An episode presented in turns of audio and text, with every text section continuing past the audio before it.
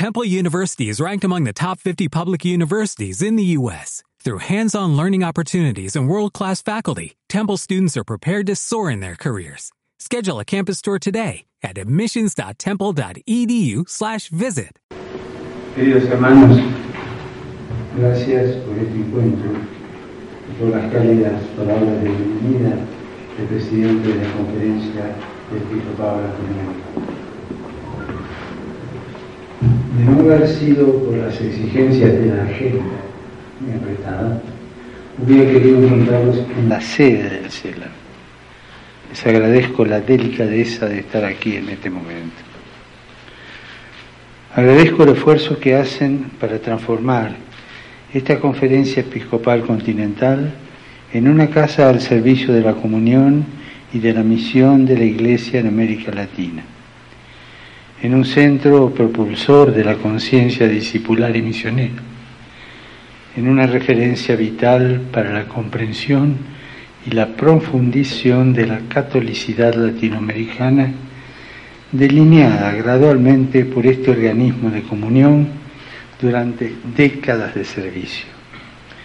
Y hago propicia la ocasión para animar los recientes esfuerzos con el fin de expresar esta solicitud colegial mediante el Fondo de Solidaridad de la Iglesia Latinoamericana. Hace cuatro años, en Río de Janeiro, tuve ocasión de hablarles sobre la herencia pastoral de Aparecida, último acontecimiento sinodal de la Iglesia Latinoamericana del Caribe.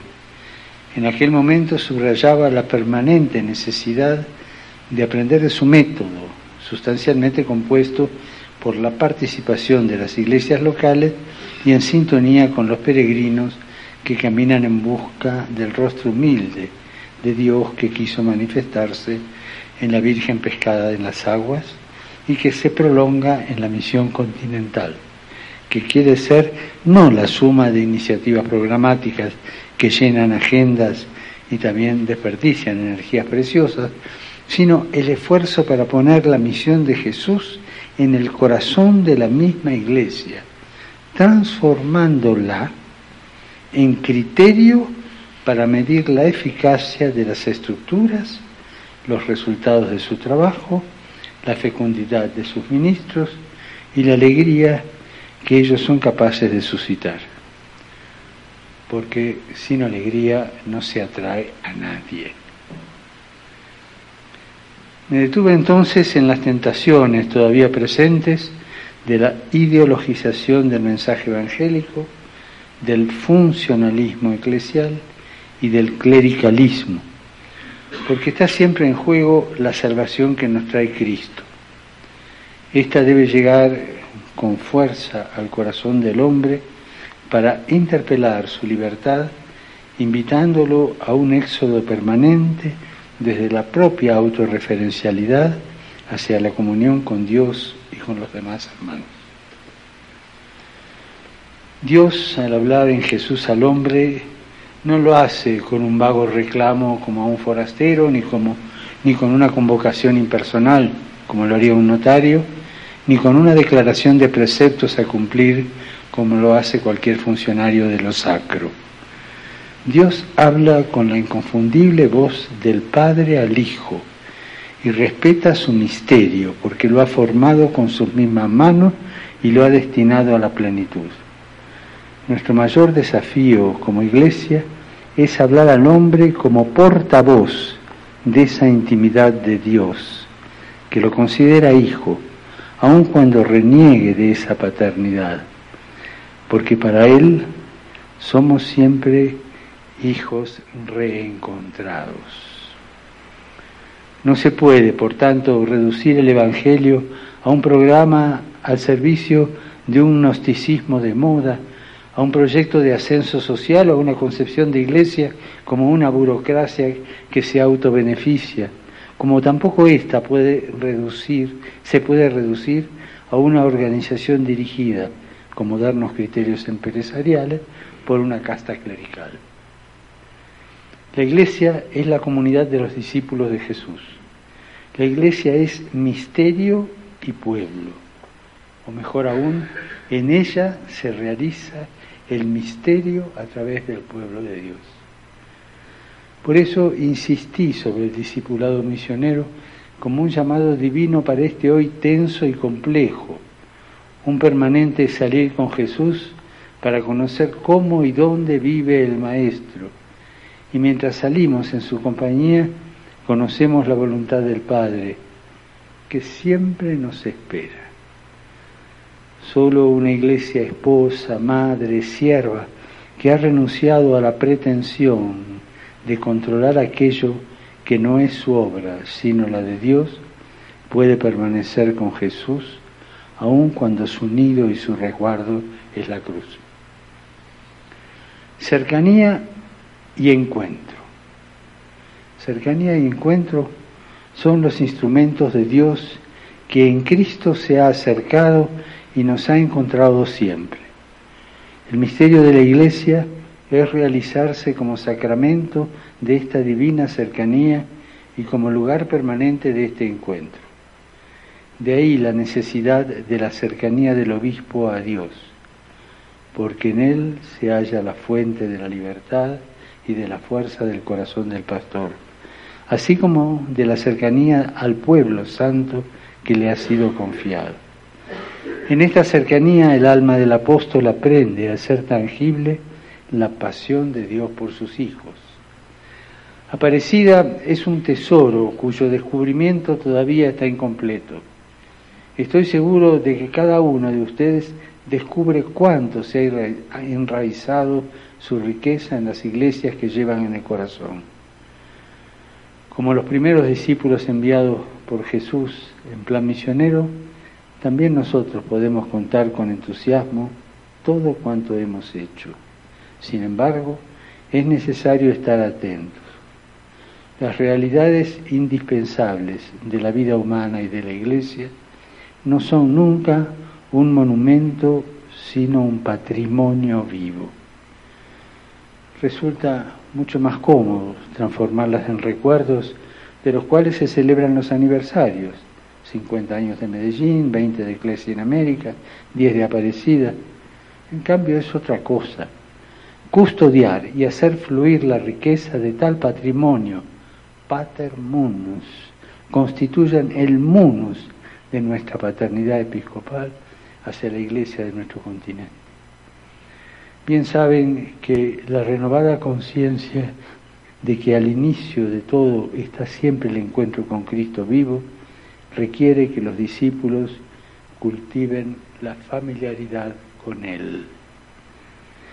De lo contrario, el rostro del Señor se opaca, la misión pierde fuerza, la conversión pastoral retrocede. Orar cultivar el trato con Él es, por tanto, la actividad más improrrogable de nuestra misión pastoral. A sus discípulos, entusiastas de la misión cumplida, Jesús les dijo, vengan ustedes solos a un lugar deshabitado. Nosotros necesitamos más todavía este estar a solas con el Señor para reencontrar el corazón de la misión de la Iglesia en América Latina en sus actuales circunstancias. Hay tanta dispersión interior y también exterior. Los múltiples acontecimientos, la fragmentación de la realidad, la instantaneidad y la velocidad del presente podrían hacernos caer en la dispersión y en el vacío. Reencontrar la unidad es un imperativo. ¿Dónde está la unidad? Siempre en Jesús. Lo que hace permanente la misión no es el entusiasmo que inflama el corazón generoso del misionero, aunque siempre es necesario, más bien es la compañía de Jesús mediante su Espíritu. Si no salimos con Él en la misión, pronto perderíamos el camino, arriesgándonos a confundir nuestras necesidades vacuas con su causa. Si la razón de nuestro salir no es Él, será fácil desanimarse en medio de la fatiga del camino o frente a la resistencia de los destinatarios de la misión o ante los cambiantes escenarios de las circunstancias que marcan la historia o por el cansancio de los pies debido al insidioso desgaste causado por el enemigo. No forma parte de la misión ceder al desánimo cuando quizás, habiendo pasado el entusiasmo de los inicios, llega el momento en que tocar la carne de Cristo se vuelve muy duro. En una situación como esta, Jesús no alienta nuestros miedos. Y como bien sabemos que a ningún otro podemos ir porque solo Él tiene palabra de vida eterna, es necesario en consecuencia profundizar nuestra lección. ¿Qué significa concretamente salir con Jesús en misión hoy en América Latina? El adverbio concretamente no es un detalle de estilo literario, más bien pertenece al núcleo de la pregunta. El Evangelio es siempre concreto, jamás un ejercicio de estériles especulaciones. Conocemos bien la recurrente tentación de, de perderse en el bizantinismo de los doctores de la ley, de preguntarse hasta qué punto se puede llegar sin perder el control del propio territorio demarcado o del presunto poder que los límites prometen. Mucho se ha hablado sobre la Iglesia en estado permanente de misión. Salir con Jesús es la condición para tal realidad. Salir, sí, pero con Jesús. El Evangelio habla de Jesús que habiendo salido del Padre, recorre con los suyos los campos y los poblados de Galilea. No se trata de un recorrido inútil del Señor. Mientras camina, encuentra. Cuando encuentra, se acerca. Cuando se acerca, habla. Cuando habla, toca con su poder. Cuando toca, cura y salva. Llevar al Padre a cuando se encuentra es la meta de su permanente salir sobre el cual debemos reflexionar continuamente y hacer un examen de conciencia. La Iglesia debe reapropiarse de los, de los verbos que el Verbo de Dios conjuga en su divina misión. Salir para encontrar, sin pasar de largo. Reclinarse sin desidia. Tocar sin miedo. Se trata de que se metan día a día en el trabajo de campo, allí donde vive el pueblo de Dios que les ha sido confiado. No nos es lícito paralizar, no nos es lícito dejarnos paralizar por el aire acondicionado de las oficinas, por las estadísticas y las estrategias abstractas. Es necesario dirigirse al hombre en su situación concreta. De él no podemos apartar la mirada. La misión se realiza siempre cuerpo a cuerpo. Una iglesia capaz de ser sacramento de unidad. Se ve tanta dispersión en nuestro entorno. Y no me refiero solamente a la de la rica diversidad que siempre ha caracterizado el continente, sino a las dinámicas de disgregación. Hay que estar atentos para no dejarse atrapar en esas trampas. La iglesia no está en América Latina como si tuviera las maletas en la mano lista para partir después de haberlas saqueado, como han hecho tantos a lo largo del tiempo. Quienes obran así miran con sentido de superioridad y desprecio su rostro mestizo. Pretenden colonizar su alma con las mismas fallidas y recicladas fórmulas sobre la visión del hombre y de la vida. Repiten iguales recetas, matando al paciente mientras enriquecen a los médicos que los mandan. ignoran las razones profundas que habitan en el corazón de su pueblo y que lo hacen fuerte exactamente en sus sueños, en sus mitos, a pesar de los numerosos desencantos y fracasos. Manipulan políticamente y traicionan sus esperanzas, dejando detrás de sí tierra quemada y el terreno pronto para que el eterno retorno de lo mismo venga, aun cuando se vuelva a presentar con vestido nuevo.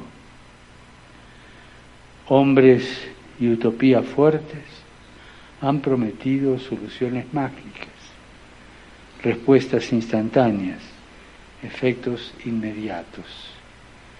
La Iglesia, sin pretensiones humanas, respetuosa del rostro multiforme del continente, que considera no una desventaja, sino una perenne riqueza, debe continuar prestando el humilde servicio al verdadero bien del hombre latinoamericano.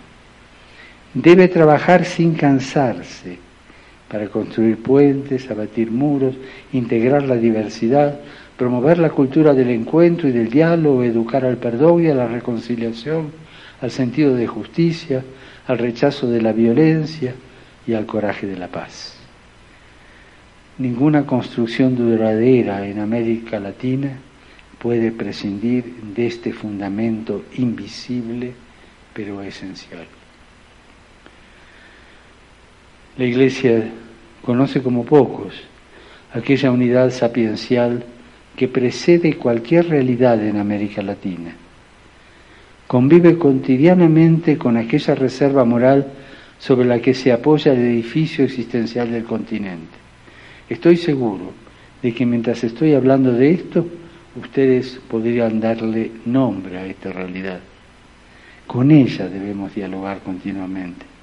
No podemos perder el contacto con este sustrato moral con este humus vital que reside en el corazón de nuestra gente, en el que se percibe la mezcla casi indistinta, pero al mismo tiempo elocuente, de su rostro mestizo. No únicamente indígena, ni hispánico, ni lusitano, ni afroamericano, sino mestizo, latinoamericano. Guadalupe y Aparecida son manifestaciones programáticas de esta creatividad divina. Bien sabemos que esto está en la base sobre la que se apoya la religiosidad popular de nuestro pueblo. Es parte de su singularidad antropológica. Es un don con el que Dios se ha querido dar a conocer a nuestra gente.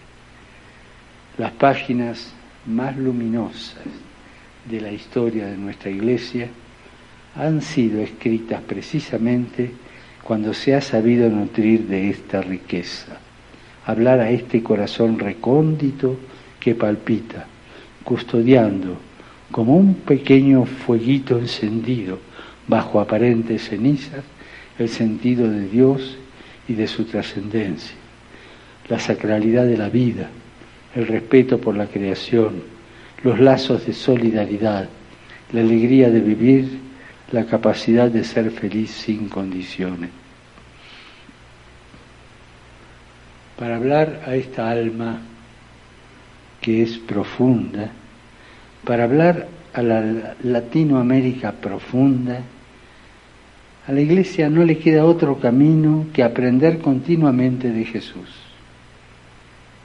Dice el Evangelio que hablaba solo en parábolas, imágenes que involucran y hacen partícipes, que transforman a los oyentes de su palabra en personajes de su divino relato. El santo pueblo fiel de Dios en América Latina no comprende otro lenguaje sobre él. Estamos invitados a salir en misión, no con conceptos fríos que se contentan con lo posible, sino con imágenes que continuamente multiplican y despliegan sus fuerzas en el corazón del hombre, transformándolo en grano sembrado en tierra buena, en levadura que incrementa su capacidad de hacer pan de la masa, en semilla que esconde la potencial, la potencia del árbol fecundo. Una iglesia capaz de ser sacramento de esperanza. Muchos se lamentan de cierto déficit de esperanza en la América Latina actual. A nosotros no nos está consentida la quejumbrosidad, porque la esperanza que tenemos viene de lo alto. Además, bien sabemos que el corazón latinoamericano ha sido amaestrado por la esperanza. Como decía un cantautor brasileño, esperanza equilibrista, danza na corda bamba de sombriña.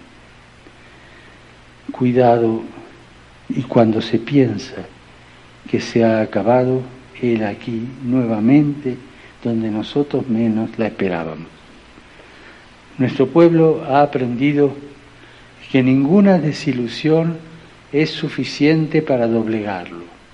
Sigue al Cristo flagelado e inmanso, sabe desencillar hasta que aclare y permanece en la esperanza de su victoria, porque en el fondo tiene conciencia que no pertenece totalmente a este mundo. Es indudable que la iglesia en estas tierras es particularmente un sacramento de esperanza, pero es necesario vigilar sobre la concretización de esta esperanza, tanto más trascendente cuanto más debe transformar el rostro, el rostro inmanente de aquellos que la poseen.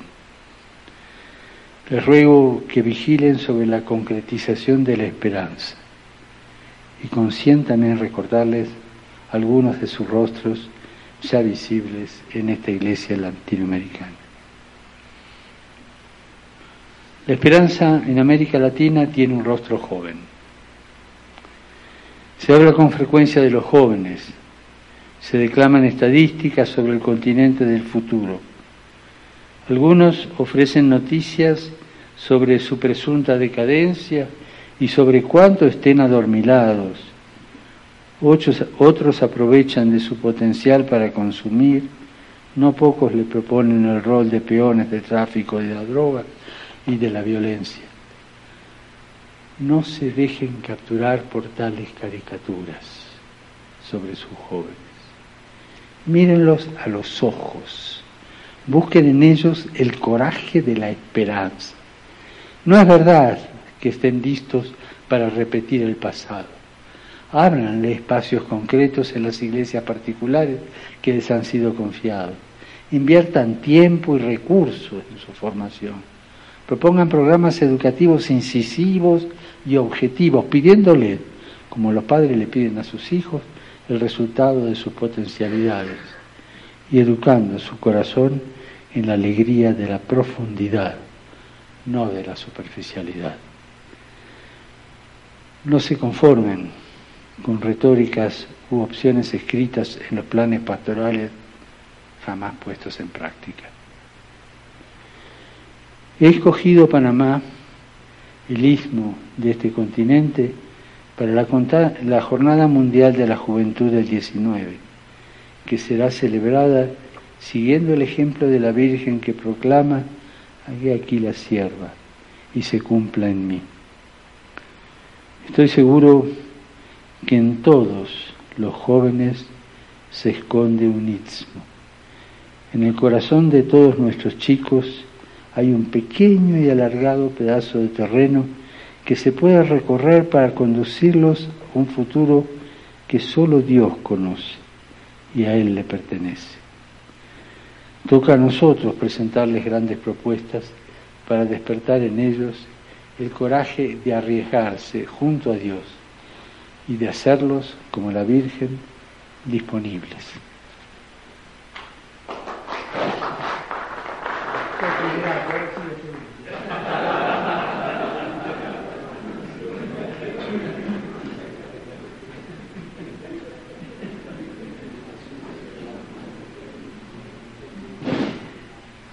La esperanza en América Latina tiene un rostro femenino.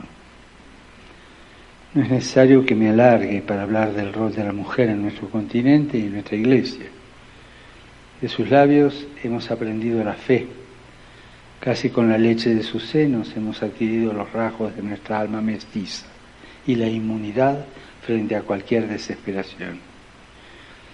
Pienso en las madres indígenas o morenas, pienso en las mujeres de la ciudad con su triple turno de trabajo, pienso en las abuelas catequistas, pienso en las consagradas y en las tan discretas artesanas del bien. Sin las mujeres, la iglesia del continente perdería la fuerza de renacer continuamente. Son las mujeres quienes, quienes con meticulosa paciencia encienden y reencienden la llama de la fe. Es un serio deber comprender, respetar, valorizar, promover la fuerza eclesial y social de cuanto realiza.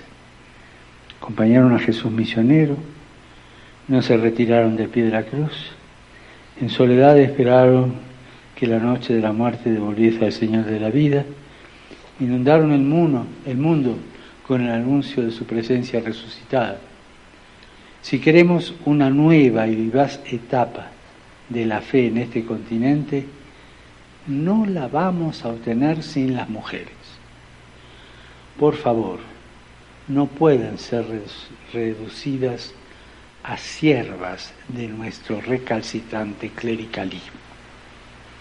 Ellas son, en cambio, protagonistas en la iglesia latinoamericana, en su salir con Jesús, en su perseverar incluso en el sufrimiento de su pueblo, en su aferrarse a la esperanza que vence a la muerte, en su alegre modo de anunciar al mundo que Cristo está vivo y ha resucitado. La esperanza en América Latina pasa a través del corazón, la mente y los brazos de los laicos. Quisiera reiterar lo que recientemente he dicho a la Pontificia Comisión para América Latina. Es un imperativo superar el clericalismo que infantiliza a los Cristi Fideles laici y empobrece la identidad de los ministros ordenados. Si bien se invirtió mucho esfuerzo y algunos pasos han sido dados, los grandes desafíos del continente permanecen sobre la mesa y continúan esperando la concretización serena, responsable, competente, visionaria, articulada, consciente de un laicado cristiano que como creyente esté dispuesto a contribuir en los procesos de un auténtico desarrollo humano, en la consolidación de la democracia política y social, en la superación estructural de la pobreza endémica, en la construcción de una prosperidad inclusiva fundada en reformas duraderas y capaces de perseverar el bien social, en la superación de la desigualdad y en la custodia de la estabilidad en la delineación de modelos de desarrollo económico sostenible que respetan la naturaleza y el verdadero futuro del hombre, que no se resuelve con el consumismo desmesurado, así como también en el rechazo de la violencia y la defensa de la paz. Y algo más, en este sentido, la esperanza debe siempre mirar al mundo con los ojos de los pobres y desde la situación de los pobres ella es pobre, como el grano de trigo que muere, pero tiene la fuerza de diseminar los planes de Dios. La riqueza autosuficiente con frecuencia priva a la mente humana de la capacidad de ver, sea la realidad del desierto, sea los oasis escondidos. Propone respuestas de manual y, repite certezas de todo show balbucea la proyección de sí misma, vacía, sin acercarse mínimamente a la realidad.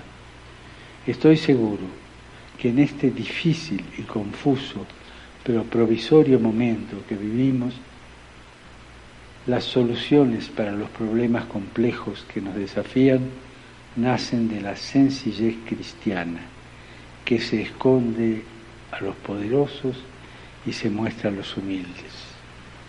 la limpieza de la fe en el resucitado, el calor de la comunión con Él, la fraternidad, la generosidad y la solidaridad concreta que también brota de la amistad con Él.